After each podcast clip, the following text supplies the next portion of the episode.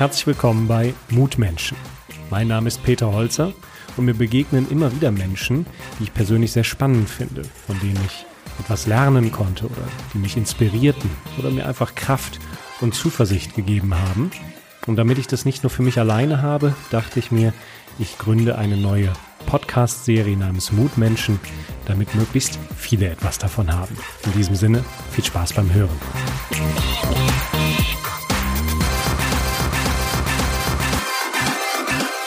Heute habe ich einen wirklichen Mutmenschen hier, nämlich äh, jemanden, der sowohl privat in seiner Lebensreise einige große Herausforderungen gemeistert hat und daran nicht zerbrochen, sondern gewachsen ist und auch unternehmerisch beruflich etwas bewegt, nämlich unter anderem einen Beitrag dazu leistet, dass wir zumindest die Chance haben, auch noch langfristig auf diesem Planeten zu leben. Und was das alles genau ist, das wird er uns gleich sagen. Grüß dich, Andreas. Schön, dass du da bist. Ja, vielen Dank für die Einladung. Ja, dann sag uns doch mal in Kürze, was machst du denn heute beruflich? Also wir stellen Technik her, um Einfamilienhäuser klimaneutral zu gestalten. Das heißt, wir sorgen dafür, dass du mit deinem Zuhause Strom erzeugen kannst, den speichern kannst und die Gasverbraucher, Heizung und Ölverbraucher, Fahrzeuge voll elektrisch vom Haus versorgt werden können. Das Ganze nennt sich E-Mobilie.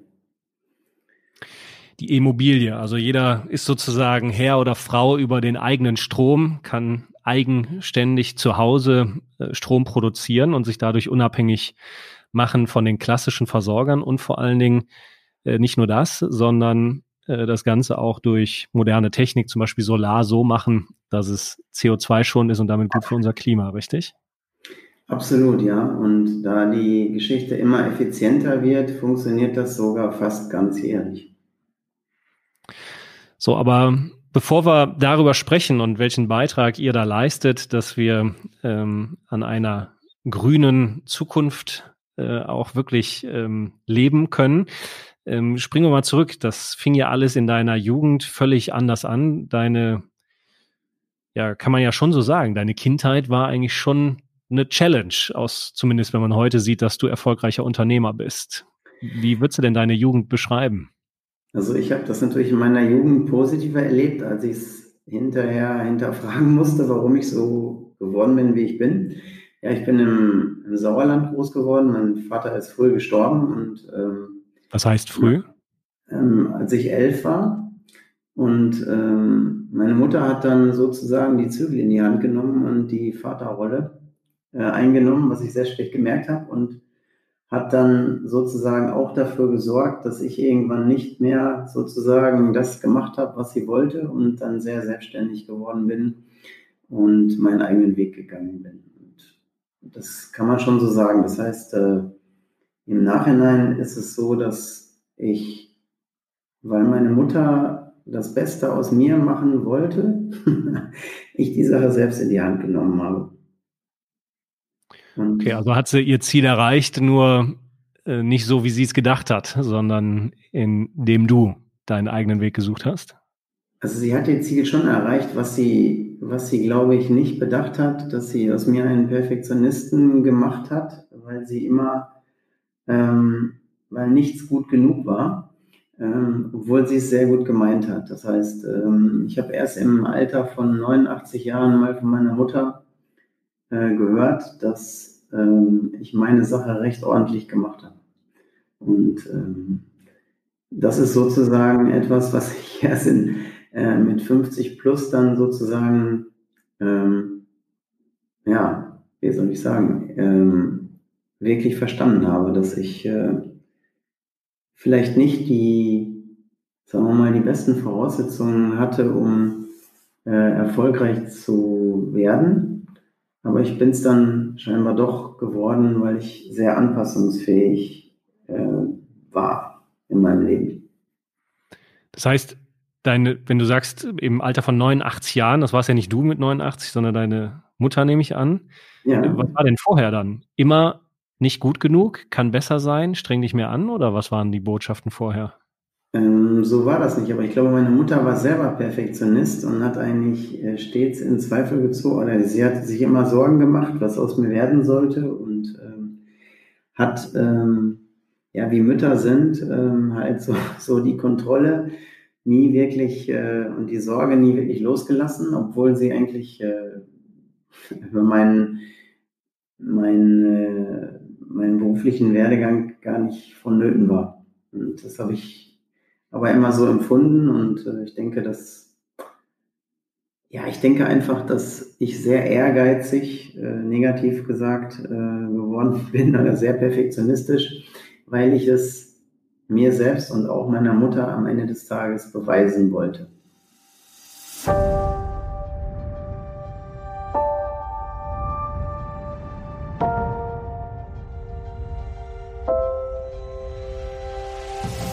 Hast es dir denn bewiesen? Aus heutiger Sicht? Ich denke, ich denke mittlerweile ja. Und ähm, ich denke etwas anders, aber weil ich ja sozusagen vom, sag mal, vom Manager zum Anführer mutiert bin.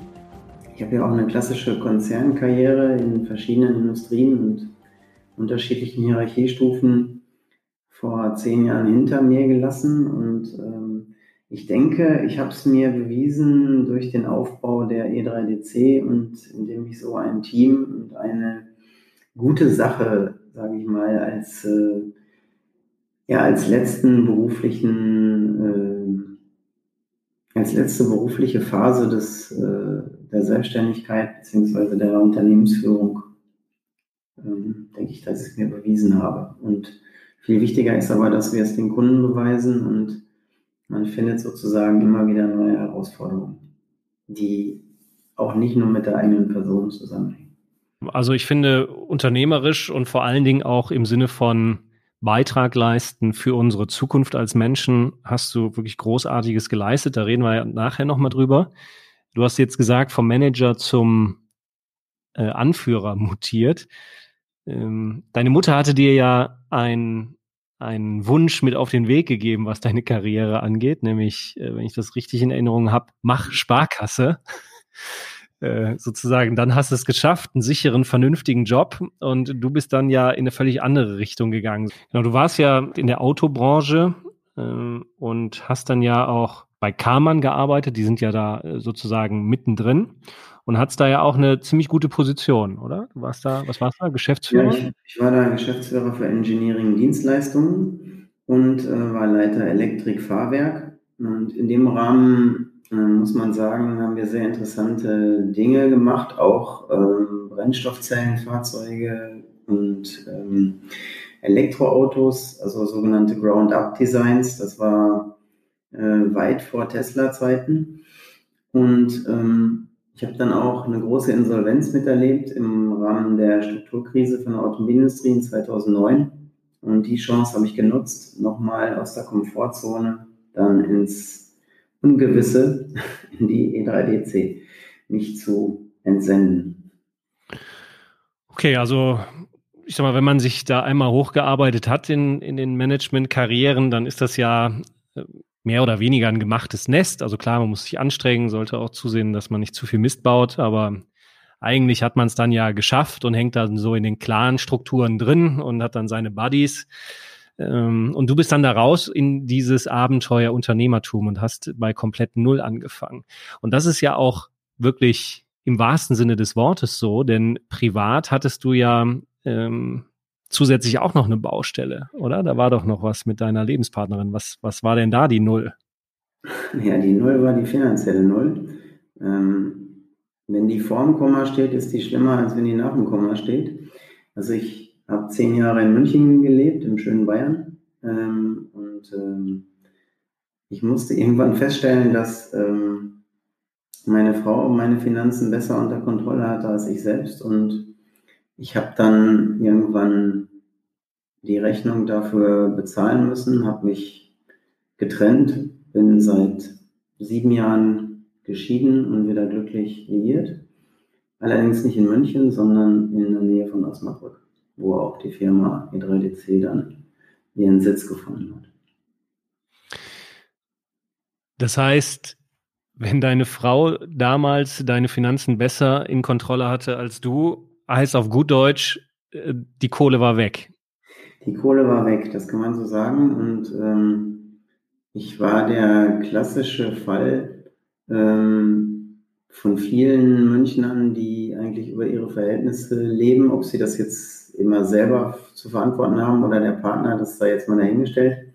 Aber wir haben einfach über unsere Verhältnisse gelebt und ähm, genau diese zwei Dinge, also einmal den Konzern und die, sagen wir mal, die private, der private Umgang mit Geld und die Partnerschaft selbst, da habe ich fundamental mein Leben geändert. Beides mit großem Erfolg. Das heißt, ich, äh, ich bin jetzt relativ wohlhabend, habe meine Finanzen im Griff, mache das auch, bin da auch unabhängig geworden und habe eine tolle Partnerin. Und ähm, aus der E3DC, aus dem Nichts, aus dem mutigen Sprung ins Nichts, da ist tatsächlich ein, auch ein großer Erfolg geworden über eine längere Zeit, die sich letztlich mit jedem Jahr ausgezahlt hat, was man in diese Unternehmung reingesteckt hat. Aber gehen wir mal in diese Zeit damals zurück. Also du bist in einem Konzern, machst da das ganze Management, Theater mit, ähm, merkst dann, oh Gott, mit der Ehe, das ist doch nicht so rund und ähm, spürst eigentlich das Bedürfnis, dass du dich lieber trennen willst, merkst dann auf einmal, oh Mann, äh, hätte ich mal mehr aufs Geld geachtet, äh, finanzielle Sorgen, also ist ja schon wesentliche Säulen der Stabilität eines Menschen, nämlich Geld, Familie und Job, auf einmal ungewiss. Und in dieser Zeit dann zu sagen, so, ich äh, kündige den Job, ich trenne mich von meiner Frau und ich starte ein neues Unternehmen. Ist ja jetzt nicht etwas, was man mal eben so mit dem Fingerschnipsen macht. Wie ging es dir denn damals in der Zeit? Ja, irgendwann, ich meine, ich bin ähm, als Mann, sage ich mal, verdrängt man vielleicht solche, solche Dinge und Anzeichen etwas mehr als, äh, also ich habe mich nicht gut gefühlt und ähm, trotzdem war irgendwann, sagen wir mal, die, die Fähigkeit zur sachlichen Neuorientierung ähm, mit der Notwendigkeit äh, verbunden. Und ich habe einfach nur noch darüber nachgedacht, wie ich aufgrund meines Know-hows und meiner Erfahrung etwas machen kann, was mich ausfüllt, was anspruchsvoll ist, was auch sinnstiftend ist. Und ähm, die Trennung war, glaube ich, auch eine logische Konsequenz, die ich damit verbunden habe. Kann es denn sein, dass dieser, ich nenne das mal in Anführungszeichen, Trainingsraum deiner Jugend, dieses äh, Treiben äh, nach Ergebnissen, nach besser werden. Du hast gesagt, du warst früher Perfektionist, dass das auch ein gutes Training war, um diese Situation der Unternehmensgründung und den ganzen privaten finanziellen Druck auszuhalten und sich aufs Machen zu konzentrieren und nicht mental daran zu zerbrechen? Das ist absolut richtig. Also, also Geld hätte mir damals nur geschadet, weil ähm, man muss sich ja vollständig konzentrieren und alles auf eine Karte setzen bei so einer Unternehmung, um überhaupt erfolgreich zu sein. Und je stärker der private Druck, also je näher die Abrisskante ist, umso mehr fokussiert man sich. Und ähm, ja, was meint unabhängig der ganzen sich voll zu fokussieren und je höher der finanzielle Druck ist, desto mehr bist du darauf fokussiert, dass die Unternehmensgründung auch erfolgreich ist? Absolut, ja. Und ähm, das heißt, äh, wenn wir uns heute mal diese Venture Capital Szene angucken, wo irgendwelche Gründer tolle Ideen haben, so einen ersten Prototypen haben und dann irgendwelche Geschichten erzählen, wie man sowas weltweit skaliert und dann, ich sag's jetzt mal, ein bisschen flapsig zugeschissen werden mit Millionen. Das ist dann der falsche Weg? Äh, das ist ein Weg, aber der heißt ja nicht zum Spaß Venture Capital. Das heißt, äh, auch eine Allianz investiert, sagen wir mal, ein Prozent ihres Vermögens in Venture, weil sie weiß, dass das Geld weg ist. Das heißt, äh, aus Venture wird so gut wie nie was. Da kann man auch in die Spielbank gehen. Ähm, nee, ich habe da schon einen Plan gehabt ähm, und ähm, ich war 100% davon überzeugt, dass es möglich ist. Ich wusste nur, dass es länger dauert. Natürlich braucht man noch ein paar Marktfaktoren, die dann auch so kommen müssen, wie man es erwartet. Aber wir hatten einen ganz klaren Plan und ähm, wir haben ähnlich wie Tesla, fast vergleichbar, absolut die, an die Entwicklung und die Technologie geglaubt und uns war völlig klar, dass wir die etablierten Konzerne hinter uns lassen können, wenn wir bis zum Ende das durchhalten. Und bis zum Ende heißt zwei, drei Jahre bis zum ersten Serienprodukt und dann noch weitere Jahre, wo man den Markt aufbauen kann. Und heute sind wir eines der profitabelsten Unternehmen, die es überhaupt in dieser Branche gibt. Das ist aber ein ganz klarer Masterplan gewesen und kein, keine Venture-Capital-Strategie, wo man eigentlich nur nach Exit äh, schielt und nach Gewinnmaximierung oder ähm, wie 80 Prozent aller Venture Capital äh, finanzierten Firmen halt. Also es, es war ein Versagen war nicht eingeplant.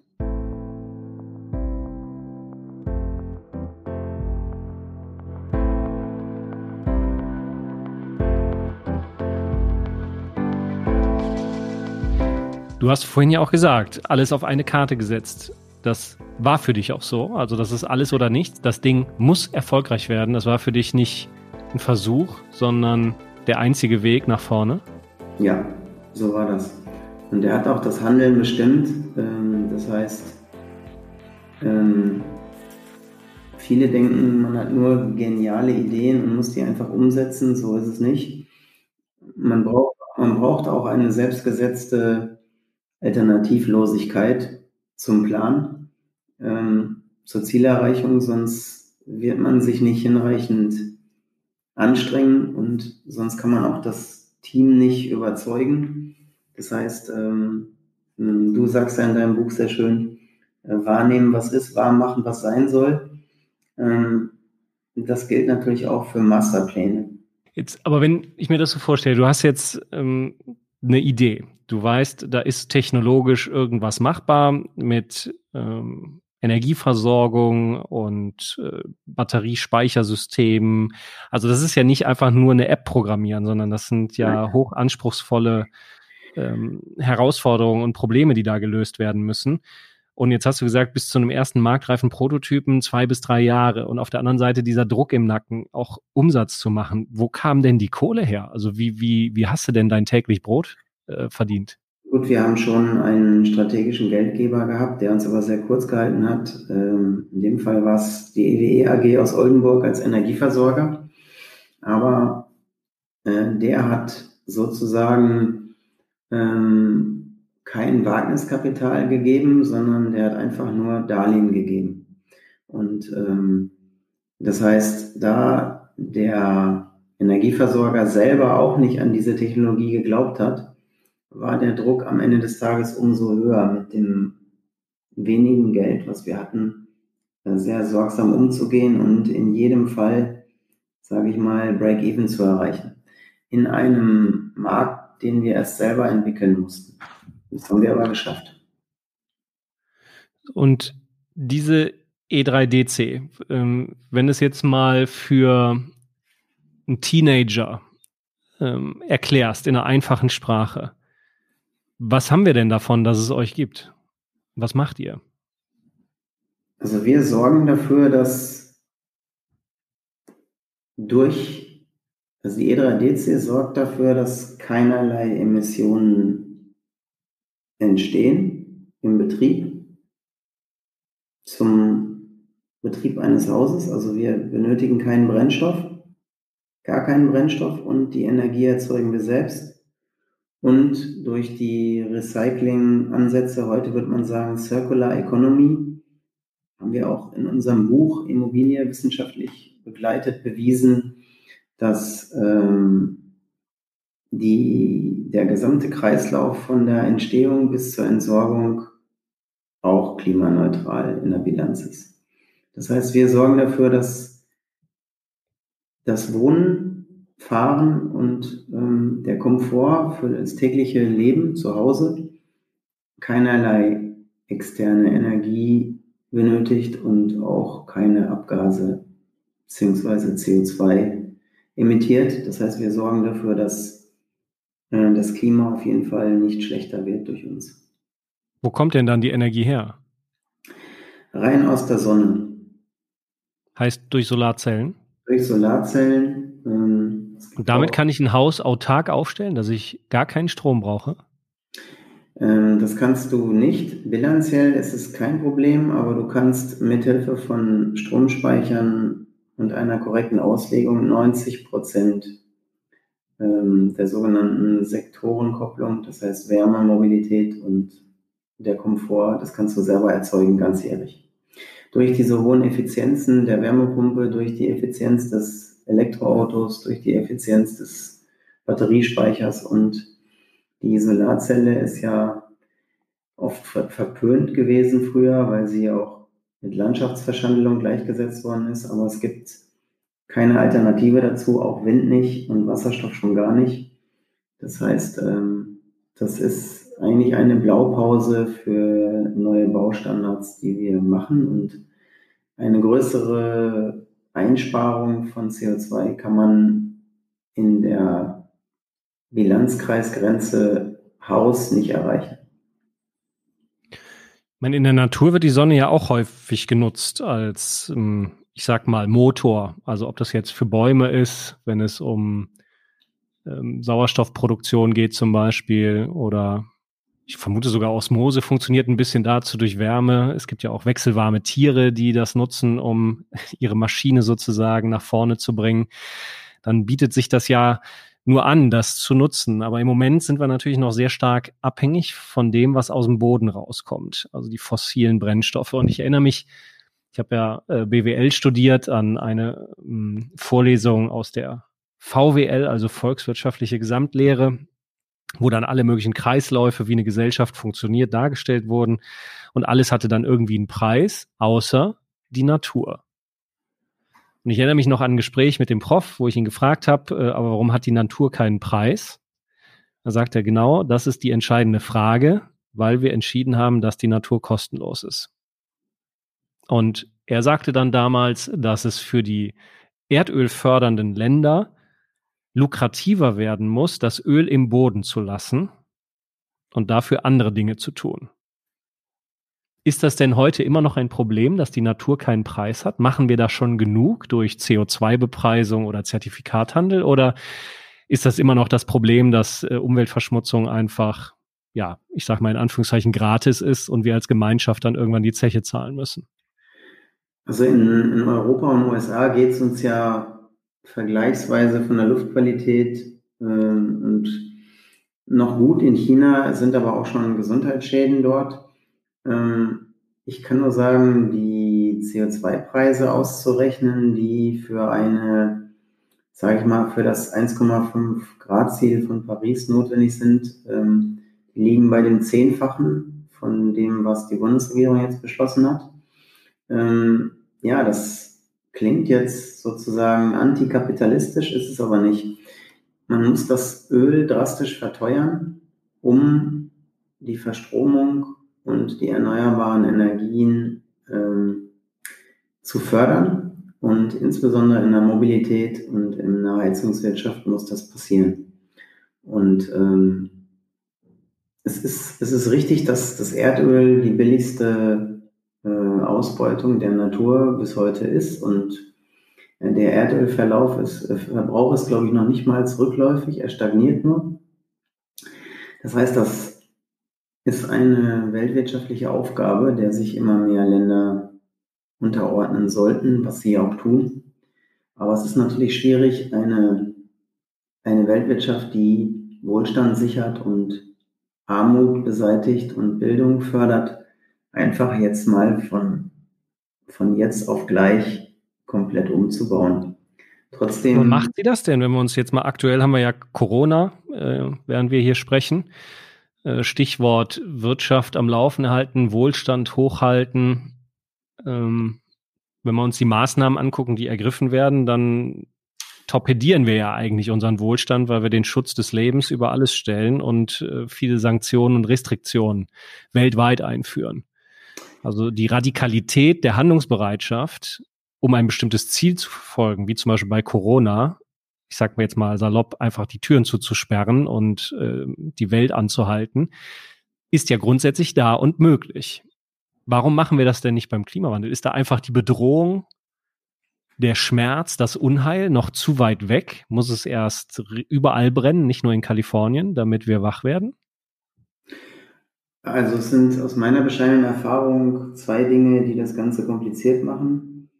Äh, das eine ist, dass immer noch ein Haufen Leute bezweifeln, dass man überhaupt durch eine Umstellung des Systems den natürlichen Gang der Warm- und Kaltzeiten verändern kann. Das heißt, die bestreiten einfach nach wie vor den Einfluss des CO2s auf, den, auf das Klima, ähm, weil ihr tägliches Umfeld ihnen sozusagen keine schlimmen Anzeichen liefert. Also bei uns gibt es ja kaum Waldbrände und äh, bei uns schmelzen keine Gletscher ab und der Wasserspiegel der Nord- und Ostsee ist jetzt für ein einfaches Gemüt noch nicht beunruhigend. Nee, Baden geht noch, ne? Baden geht noch. Das heißt, es gibt keine Urgency für, sage ich mal, Leute, die nicht weit vorausdenken. Und ähm, das Zweite ist, ja, wer, wer sich bequem gemacht hat im Kapitalismus und wer dafür gearbeitet hat, dass die Maschine läuft und dass der Wohlstand da ist, ähm, der hat ja auch seine Organisation und sich selber trainiert und der wechselt ungern die Sportart, je älter er ist. Das heißt, ähm, bestes Beispiel ist die Automobilindustrie. Was sollen die Jungs machen, selbst wenn sie die Elektromobilität früher eingeführt hätten? Sie hätten ihre gesamte Wertschöpfungskette mit Sicherheit frühzeitig verschlechtert. Auch wenn vielleicht dann die ersten ein oder zwei Firmen langfristig der Gewinner einer deutlich schlechteren Wirtschaft gewesen wären. Mhm. Es ist einfach eine, es ist so ein bisschen wie, das Beste setzt sich durch, es hat sich ja auch die Digitalisierung durchgesetzt und nicht der Buchdruck. Ähm, und so wird sich auch die Elektrizität durchsetzen, aber man darf sich keine Illusionen machen. Es wird auf jeden Fall ähm, ziemlich viele wirtschaftliche Verwerfungen geben, weil man diesen Umbau auch von der Politik und von den Bürgern einfach ähm, unterschätzt in seiner Schwierigkeit und Dimension. Wir haben aber mindestens mal an einer kleinen Nische, dem Einfamilienhaus, gezeigt, dass es geht.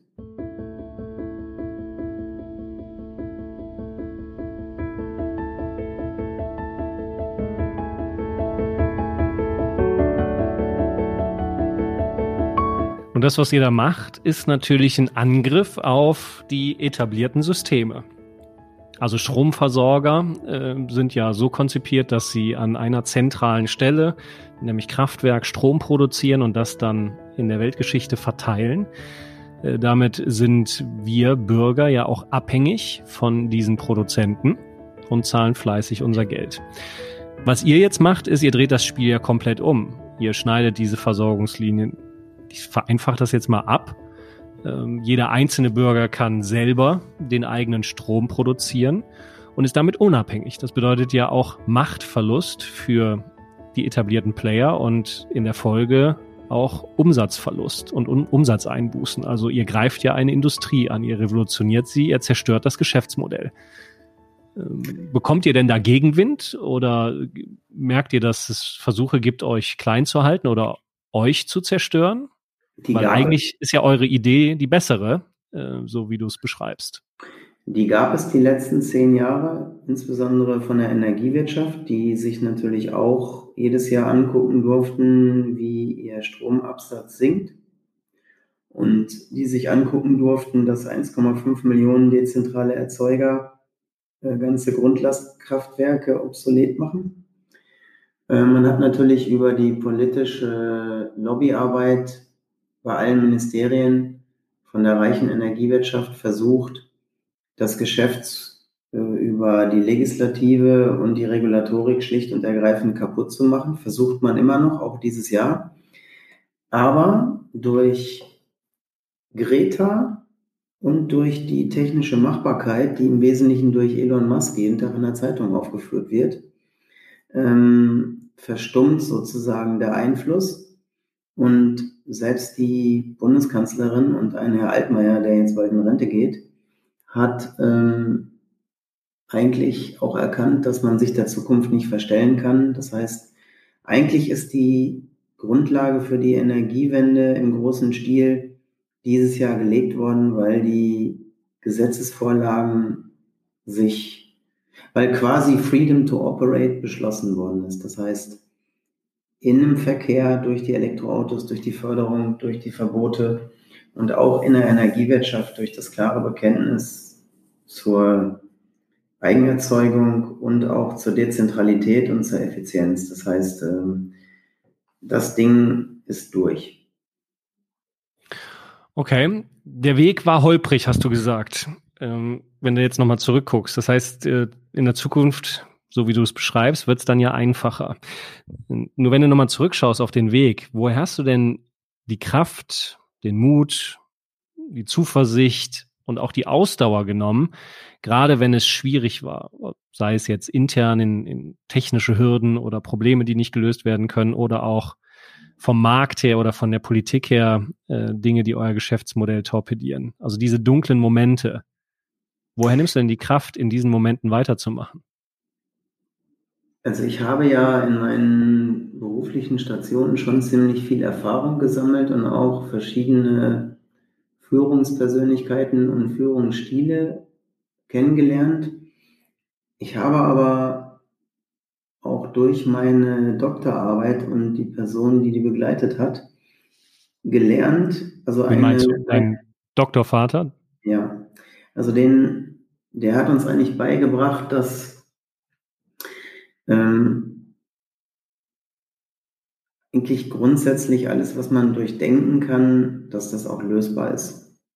Und ähm, Elon Musk zeigt es ja auch. Das heißt, ähm, sofern man sich nicht nur in der Komfortzone aufhält und auch mal ein kontrolliertes Risiko eingeht, also keine Selbstüberschätzung, entwickelt man auch so einen Mechanismus, dass man, also man ist nicht arrogant, sondern aber auch nicht demütig, aber man entwickelt eine gewisse Selbstverständlichkeit, dass die Sachen funktionieren müssen und dass man sich darauf konzentriert, die verbleibenden Probleme abzustellen und auch das, was der Konzern niemals macht, das Richtige zu tun und das richtige Konzept zu machen, weil man eben keine Altlasten hat und sozusagen, ähm, sag ich mal so, wie Steve Jobs es auch gemacht hat, ein, ein, eine Lösung zu kreieren oder ein Produkt, die halt dann im gewissen Sinne einzigartig oder auf jeden Fall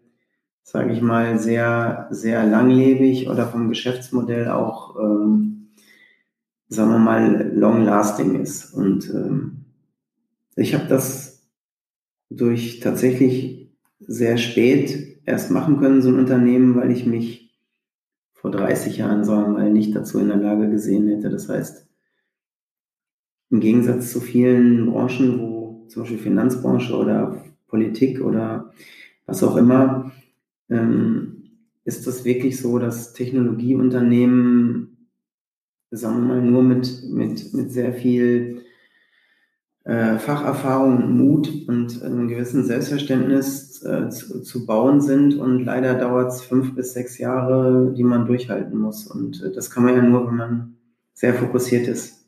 Schau dir Tesla an, seit 14 Jahren immer noch nicht wirklich Geld verdient und die Kartoffeln werden immer größer und das Vertrauen auch.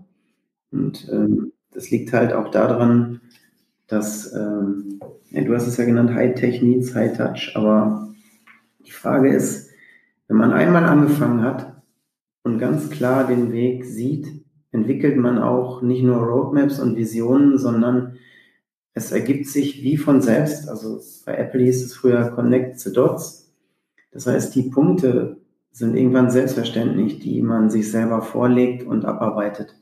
Und wenn man dann das Team mitnimmt, dann äh, und das nicht dauernd gestört wird durch ähm, Verwaltungsprozesse oder mangelnde Entscheidungen oder falsche Konzepte, dann kann man das tatsächlich, ähm, braucht man auch keine Strategie mehr im klassischen Sinne, sondern nur noch eine Möglichkeit mit dem Team ähm, sozusagen die richtige Architektur festzulegen und die dann äh, in jedem Fall durchzusetzen gegen alle Komfortzonen, Widrigkeiten oder sonstigen Dinge. Das Problem ist nur, wenn jemand da ist, der mitreden will, der es nicht versteht, ähm, dann von Gesellschafterseite zum Beispiel ist das quasi schon zum Scheitern verurteilt. Das heißt, ich glaube fest daran, dass Technologieunternehmen, ähm, ja, ich sag mal, schon durch Einzelpersonen oder sehr stark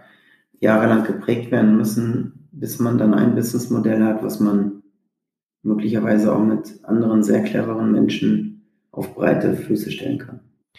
Begleite solche Prozesse ja in inhabergeführten Unternehmen und deswegen sprechen wir zum Beispiel auch gar nicht mehr von Strategie, sondern eher von einem Horizont, also einer erstrebenswerten Zukunft, auf die das Unternehmen, der Clan sozusagen zustrebt. Und diesen Horizont, das ist das Schöne daran ist, der ist eben auch flexibel, der atmet mit, der entwickelt sich mit, weil auf dem Weg machst du ja Erfahrung und kannst dann den Horizont auch neu gestalten. Dinge kommen dazu, die jetzt auf einmal wichtig sind und Dinge, die früher wichtig waren und jetzt nicht mehr interessant sind, die fliegen eben raus. Das Entscheidende ist nur, dass diese Richtung klar ist, wo man hin will. Und dann kannst du auch gut Gegenwart machen. Das, was du vorhin gesagt hast, wahrnehmen, was ist und dann eben auch wahr machen, das Machen, was jetzt sein soll. Und du baust ja so ein Unternehmen und hast dir mittlerweile, aber ist die E3DC ja Teil eines großen, langjährig etablierten und sehr erfolgreichen Großkonzerns, nämlich der Hager Group. Und ein Großkonzern zeichnet sich ja vor allen Dingen dadurch aus, dass er Masse gut skalieren kann. Ist also in der Regel auf Effizienz getrimmt, auf klare Prozesse, also auf ähm, Geschmeidigkeit und äh, geringe Kosten, auf Effizienz. Regeltreue gehört ja zum Beispiel dann auch dazu. Und jetzt seid ihr die jungen Wilden, die eine ganze Branche revolutionieren wollen. Zwar Produkte haben, die schon funktionieren, aber trotzdem da ja auch weiter bastelt und neue Wege geht und neue Dinge ausprobieren müsst. Wie funktioniert das denn, dieses Zusammenleben von, ich nenne euch mal im weiteren Sinne etabliertes Start-up und Konzern auf der anderen Seite? Funktioniert diese Ehe?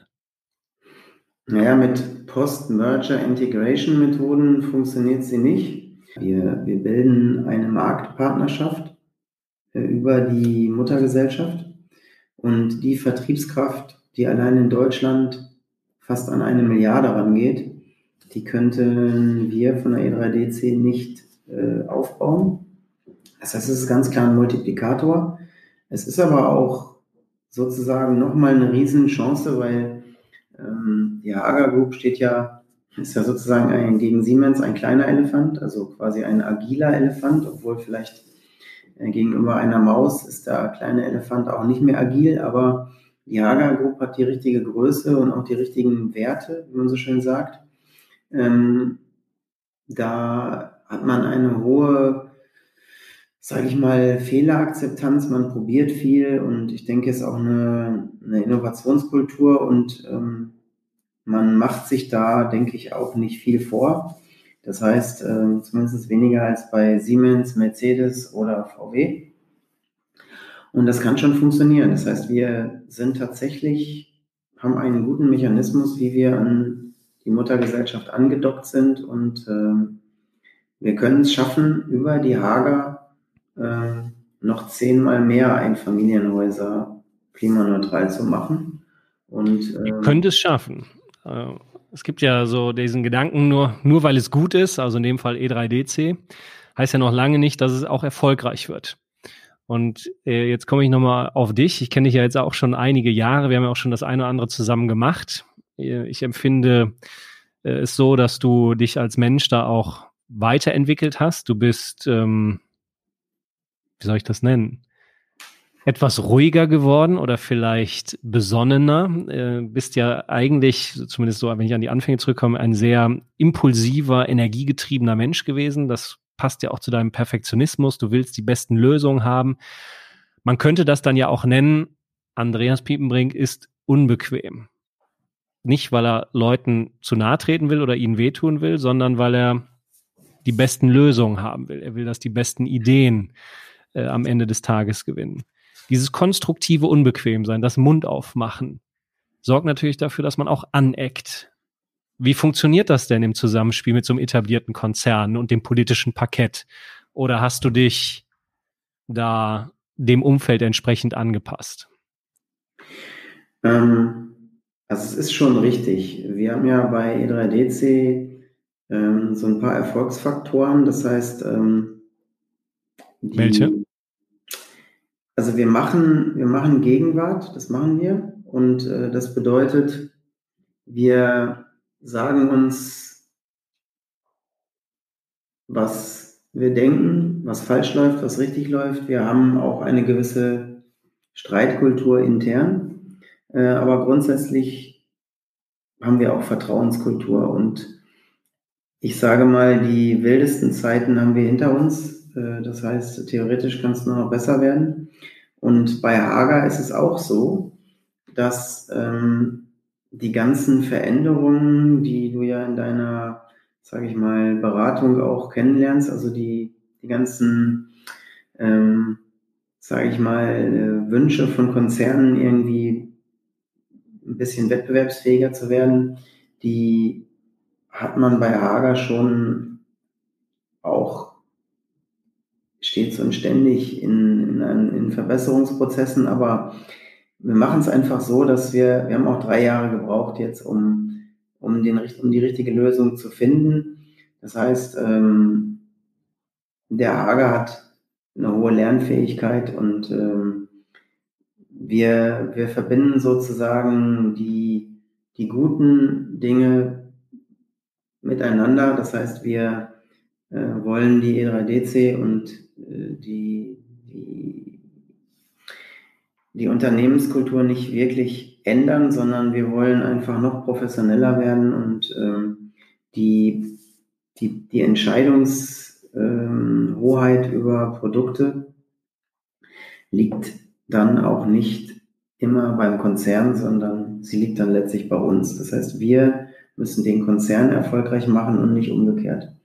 Und ähm, das kann funktionieren, was allerdings sehr ungewohnt ist, wieder für mich. Also ich sage mal, das Verwaltungslevel und äh, die Zahlen- und Datenorientierung von solchen, sagen wir mal, exzellenten Finanz, sagen wir mal, Finanzkonstrukten wie die Hager, da muss man sich halt tatsächlich erstmal wieder dran gewöhnen.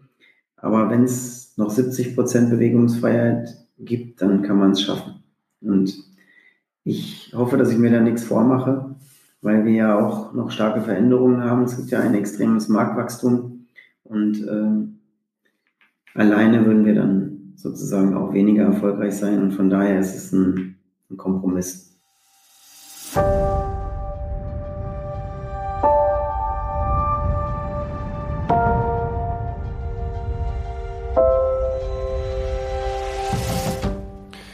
Du bist ja lernfähig, ne?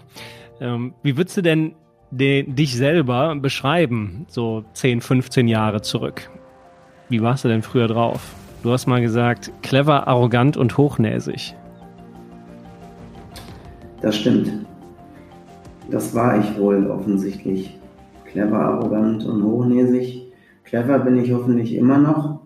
Ich hoffe aber, dass, also ich habe, ich bin tatsächlich, sagen wir mal, ähm, mehr der most fitting one geworden, als der, als dass ich der Survival of the Fittest bin.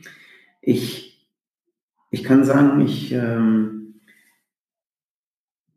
ich bin mit Sicherheit, sage ich mal, ähm, ein besserer Teamplayer geworden und ähm, ich habe es auch geschafft, dass ich sozusagen meinen Perfektionsanspruch in die Neuzeit übertragen habe. Das heißt, die größte Leistung, das habe ich früher nicht erkannt, ist, wenn man, wenn man es schafft, dass das Team ähm, auch selber vollständig entscheiden kann und dass man das Vertrauen hat, das zu akzeptieren.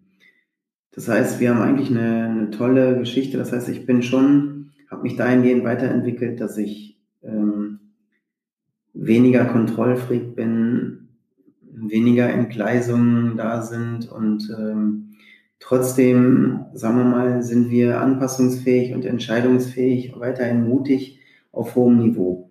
Aber das Team ist größer, es muss auch geführt werden. Das heißt, ähm, Mut und Entschlossenheit ist nicht weniger geworden, aber die Führungsart hat sich ganz, ganz stark geändert.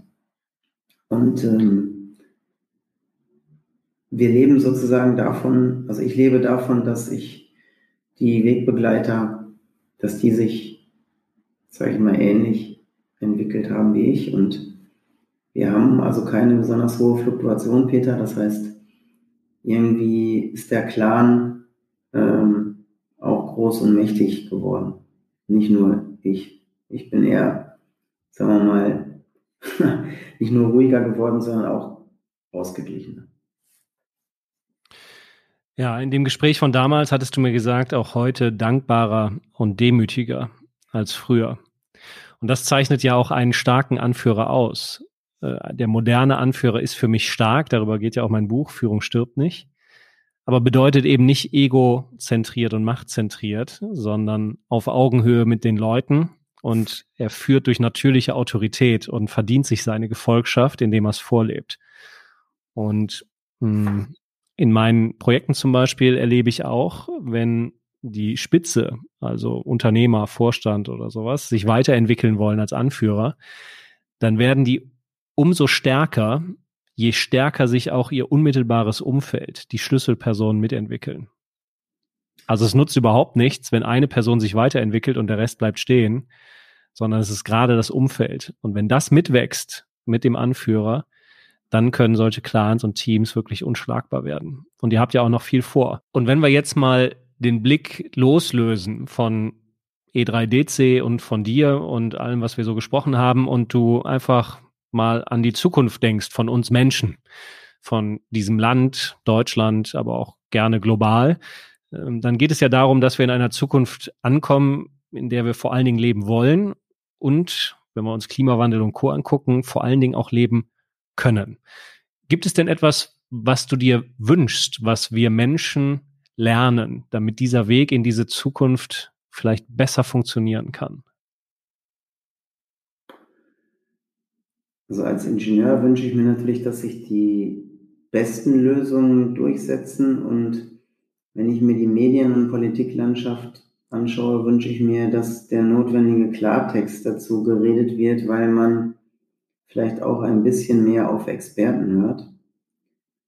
Und ich würde mir auch noch wünschen, dass Deutschland einen tatsächlich vielleicht einige kompetente, starke Anführer bekommt, die vielleicht nicht unbedingt allein aus dem politischen Wahlsystem hervorgehen. Sondern eher inhaltlich getrieben sind?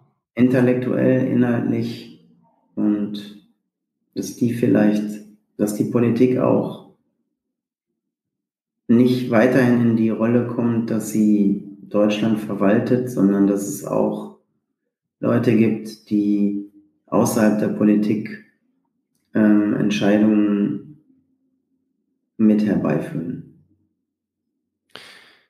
Ja, ich denke, in dem Zusammenhang tut es uns gut, wenn wir einfach einen Horizont kriegen als Land, als Bevölkerung, als Gesellschaft. Wo wollen wir eigentlich hin? Im Moment ist mein Eindruck auch eher, du hast Verwalten gesagt, ähm, dass eben Status quo verwaltet wird oder Brände gelöscht werden, auch Corona wir reden die ganze Zeit über äh, das Managen des aktuellen Status quo, nämlich die Infektionszahlen, aber keiner redet darüber, wie sieht die Welt denn danach aus? Wie leben wir denn mit Corona? Also dieses Zukunftsbild, dieser Horizont. Äh, und da gehört vielleicht auch rein, dass wir Cleantech sind oder du hast vorhin Circular Economy genannt, dass wir als Land es schaffen, Technologieführer weltweit zu werden, um nachhaltige Geschäftsmodelle und Technologien zu entwickeln. Und diese Bilder, die brauchen eben starke Anführer, Menschen, die in der Lage sind, das zu entwickeln und dann vor allen Dingen zu kommunizieren, sodass wir alle Lust haben, uns anzustrengen, um einen Beitrag zu leisten. Und insofern finde ich großartig, dass ihr das schon macht. Mittlerweile ja auch schon mit rund 160 Mitarbeitern und 130 Millionen Umsatz. Insofern seid ihr ja lange keine Startup-Bude mehr, sondern schon in vielen Häusern unterwegs. Eine letzte Frage dazu. Kann man jedes Haus damit ausstatten oder muss man da bautechnisch ein modernes Hightech-Haus haben, was isoliert ist und sonst was? Oder kann ich auch eine alte Bude mit eurer Technologie aufrüsten? Das ist vollkommen unabhängig vom Gebäudestandard. Und äh, es kann sein, dass es durch das Dach etwas eingeschränkt ist, aber das kann jeder machen. Und äh, es kann auch jeder sein Elektroauto damit laden und sein Heizsystem schrittweise umstellen, ob alt oder neu. Ja, super. Dann hoffe ich, dass viele sich eurem Clan anschließen als Kunde, damit wir dann zumindest mal in Deutschland wieder positive Nachrichten haben, was das Thema Beitrag zum positiven Klima angeht. Andreas, vielen Dank für diese Einblicke in dein Leben äh, und deine Rolle als Unternehmer. Ich wünsche euch weiterhin viel Kraft und Stärke und freue mich auf unsere weiteren gemeinsamen Projekte. Ja, vielen Dank.